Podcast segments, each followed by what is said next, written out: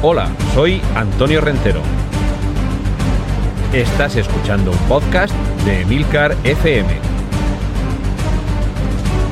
Bienvenido al mundo del cómic. Bienvenido a Excelsior. Saludos, bienvenidos a una nueva entrega de este podcast de Milcar FM, donde cada semana hablamos de algún aspecto relacionado con el cómic. Puede ser un autor, una editorial, un personaje, una colección. Y hoy toca eh, abordar una faceta, un personaje y una etapa de la vida de un creador. Hoy vamos a hablar del teniente Blueberry y esto significa hablar de Jean Giraud. Otro día hablaremos de Moebius, que es otro sobrenombre de Jean Giraud, también se le conocía como Gir o Jean Gir, pero sobre todo como Jean Giraud, eh, su obra cumbre, y además a lo largo de muchos años, ha sido el Teniente Blueberry, personaje que nace en el año 1965 y que hasta el momento, la última obra que se ha publicado sobre él es del año 2016, y ahora explicaremos por qué esto también va, va por etapas. Muy rápidamente decir que Jean Giraud, de momento hablaremos de Jean Giraud y del teniente Blueberry, es un autor que ha sido prolífico, que ha evolucionado y que más allá del western, que es el cómic, la ambientación y casi diría eh, el, estilo y el tema, el, antiguo este que tiene la colección del teniente Blueberry, es eh, también una, una evolución del propio estilo del dibujante. Un estilo que llegaría a otros, otros personajes y a otros cómics. Hablaremos del Incal, de los Metabarones en otro momento y de su etapa como Moebius. Pero eh, esta evolución también se deja sentir en el Teniente Blueberry y en esas páginas que procedentes desde Francia han llegado a todos los rincones del mundo, ya digo, desde el año 1965 hasta muy recientemente, hasta hace apenas un lustro. ¿Quién es Blueberry? Pues eh, Blueberry, para empezar, no nació con ese nombre. Era Mike Donovan, el hijo de un eh, rico eh, terrateniente sudista, que debe huir de su hogar porque se le acusa de haber asesinado al padre de su prometida. Estamos en la época de la Guerra de Secesión, se alista en el, en el bando del norte y ahí es donde su, vida militar va a llegar a convertirle en teniente y de ahí llegará el teniente Blueberry. Pero todo esto además tiene otro origen y es Fort Navajo. Fort Navajo es el cómic publicado en el año 1965, guionizado por Jean-Michel Charlier, que en ese momento era ya uno de los nombres más reputados del guion en, el, en la escena del cómic francés, y, que además eh, fue el guionista de Blueberry hasta el año 1990. Luego hay eh, una etapa en la que es el propio Jean Giraud el que se hace cargo del guion, porque fallece ya Michel Charlier. Y también habría que decir que el, propio Jean-Michel Charlier es guionista de La Juventud de Blueberry en algunos de sus eh, ejemplares, que sería la segunda colección en paralelo que nos contaría precisamente esas aventuras de juventud de Blueberry, su parte de vida militar sobre todo. Pues bien, sobre este personaje se edifica, yo creo que uno de los western eh, prototípicos. Ya he hablado aquí cuando en el capítulo correspondiente a la eh, editorial italiana Bonelli, las eh, aventuras de Ken Parker o de Tex. Eran cómics también europeos, ambientados en el oeste, y que mm, tomaban, por un lado, inspiración en los western clásicos de los años 40, 50 y 60, pero sobre todo en el, en el caso de Blueberry hay un momento en el que también hay inspiración, no solo en los grandes clásicos del cine, Ford, Hawks y compañía, sino también en el spaghetti western. Eh, Blueberry es una publicación de un estilo realista, publicación en color, y que como he explicado va a no sufrir, va a experimentar eh, la evolución del estilo gráfico de su autor, de Jean Giraud, que incluso en algún momento llega a firmar como Moebius, pero bueno, básicamente esta obra la etiquetamos como perteneciente a Jean Giraud. Ya explicaré con más detalle cómo es el estilo Moebius, pero en el caso que tiene que ver con Blueberry, decir que simplemente se depura, se limpia un poquito más, los colores son un poquito más planos, hay menos sombras, hay más espacio, quizá menos detalle. Y una vez que se han visto los cómics de Moebius, insisto que es el mismo autor, el mismo dibujante, Jan Giraud, con el sobrenombre de Moebius, cuando se lee uno de los cómics de Blueberry a partir de mediados de los años 80 y de principios de los 90, en los que ya la trayectoria de Moebius va cobrando su propia vida, se nota bastante esa influencia. Sigue siendo un estilo diferenciado el del western y el de las obras eh, firmadas como Moebius, que están ambientadas habitualmente en, futuros muy remotos y con, un, con, una grafía mucho más cercana en algunos casos a la conocida como línea clara de la escuela franco-belga, pero en el caso del western casi que debe dejarse por algún lado traslucir ese aspecto un poco más más eh, sucio, más guarro, más complejo, y sobre todo los paisajes, los, los colores que se emplean para dibujar tanto a los personajes como a los paisajes, como eh, la propia climatología, eh, resultan, resultan muy significativos. He explicado muy brevemente que hay una serie que es la de La Juventud de Blueberry, pero hay otra serie que es la principal, la, serie matriz, digamos, que se titula simplemente Blueberry, que comienza a publicarse por entregas, aunque posteriormente sí que se iría publicando en álbumes, pero inicialmente son eh, entregas de la revista Pilote, que cada mes va ofreciendo varias páginas hasta conformar lo que con posterioridad se recogería en un álbum. Y salvo excepciones muy contadas, el equivalente a un álbum no es una historia autoconclusiva, sino que casi habitualmente estamos hablando en la, colección principal de Blueberry de eh, arcos que ocupan tres, cuatro, hasta cinco álbumes en los que se va desarrollando una única historia. Sería algo así como una temporada de una serie de televisión en la que en cada capítulo, cada entrega que se va publicando en la revista Pilote, se nos cuenta parte de la acción que luego conformaría toda una temporada y si unimos todas las temporadas tendríamos una serie en la que se nos ha contado la peripecia de un personaje desde el punto A al punto Z atravesando las letras intermedias. Pues algo parecido sucede con estas miniseries de 4, 5, 3 álbumes en medio de toda esta colección que abarca desde su primer ejemplar en 1965, desde su primera entrega, su primera publicación en 1965 con Ford Navajo, hasta Dust, polvo en el año 2005, abarca nada menos que 29 álbumes, porque ya digo que con posterioridad sí que se han ido recopilando todas estas aventuras en álbumes e incluso en recopilatorios de tres o cuatro álbumes. habría que comentar aquí eh, uno de los cómics eh, publicados con posterioridad a que concluya esta serie principal, Apaches, que aunque se publica en el año 2007, eh, el ejemplar Dust al que me he referido es del año 2005,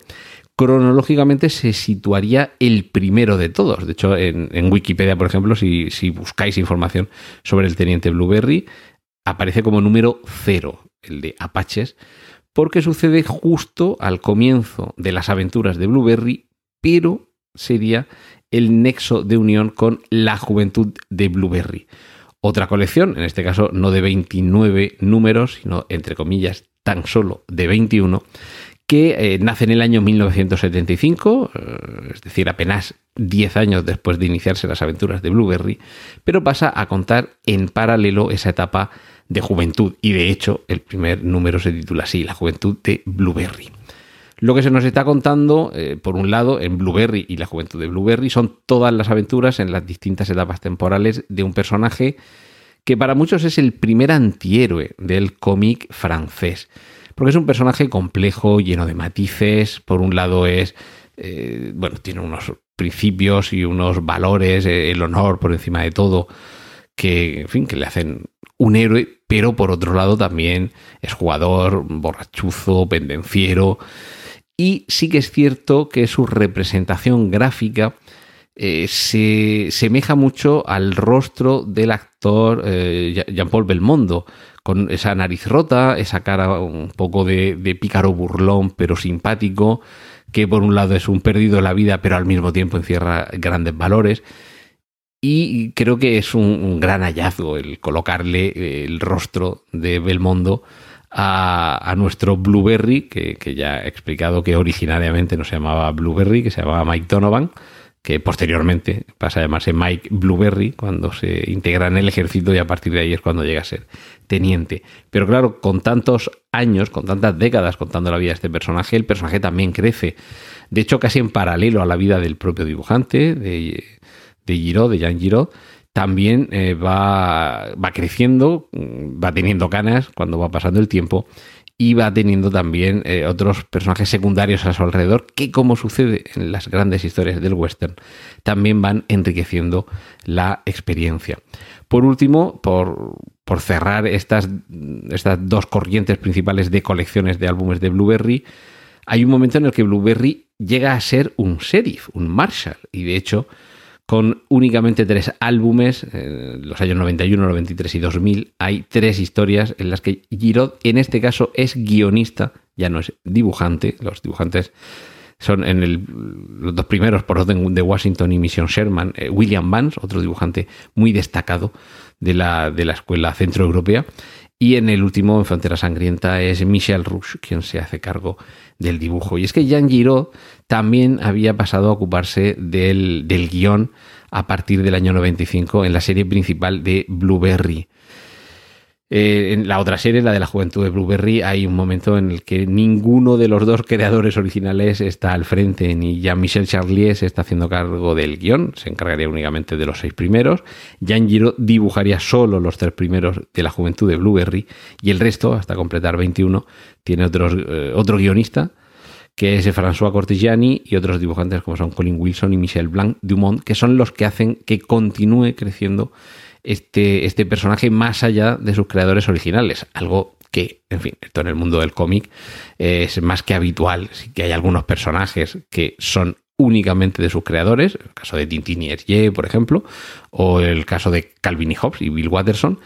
pero en la mayoría de las ocasiones los personajes crecen mucho más allá de sus autores originales. Y más en un personaje tan atractivo como, como es eh, Blueberry, que ya digo que compendia todo lo atractivo que tenía el cine de, género western, tanto las eh, películas de los años 40, 50, 60, los más clásicos, el cine ya mencionado de, de John Ford, de Howard Hughes, pero por supuesto cuando llega el, cine un poco más sucio, Sergio Leone, el spaghetti western, también es capaz de inspirarse en esa estética, en esas historias, en esos personajes grises, llenos de, matices, y por supuesto en, el propio protagonista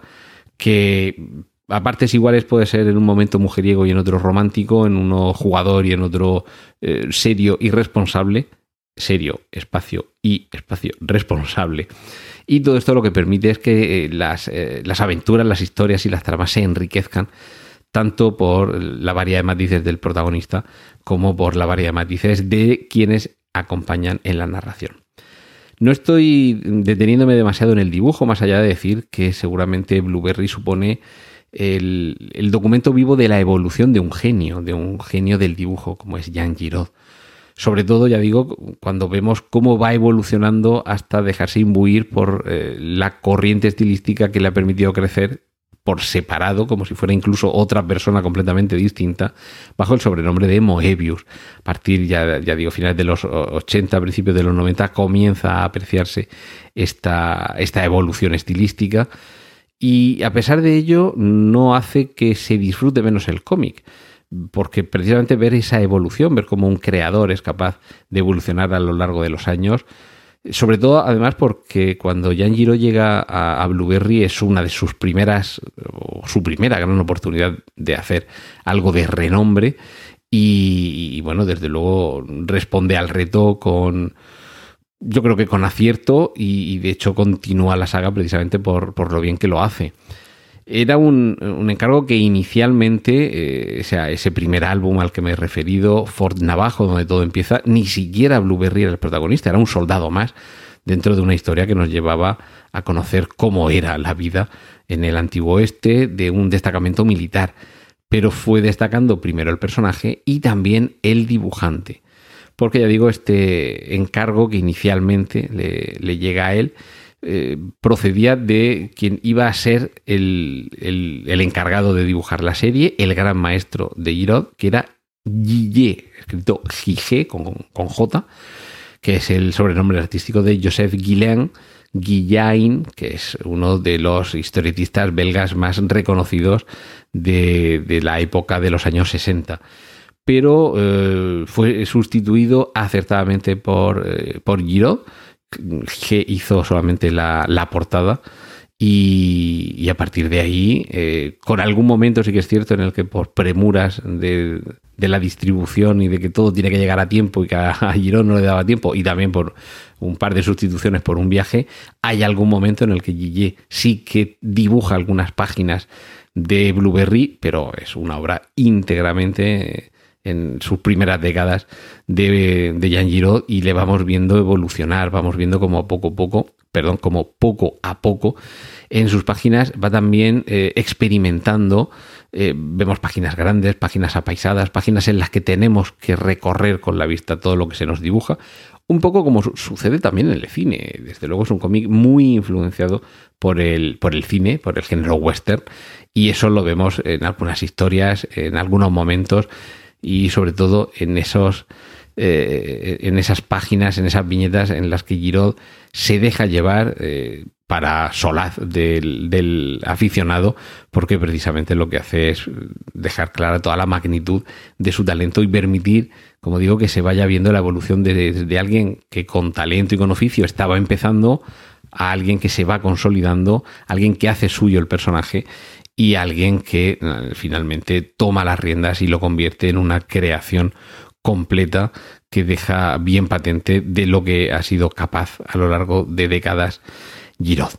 Y para otro día mm, abandonaremos el western, seguiremos hablando de Jean Giraud, pero abordaremos su etapa como Moebius.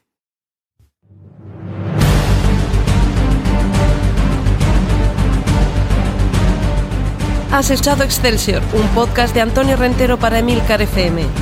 Puedes escuchar más episodios y contactar con nosotros en emilcar.fm barra.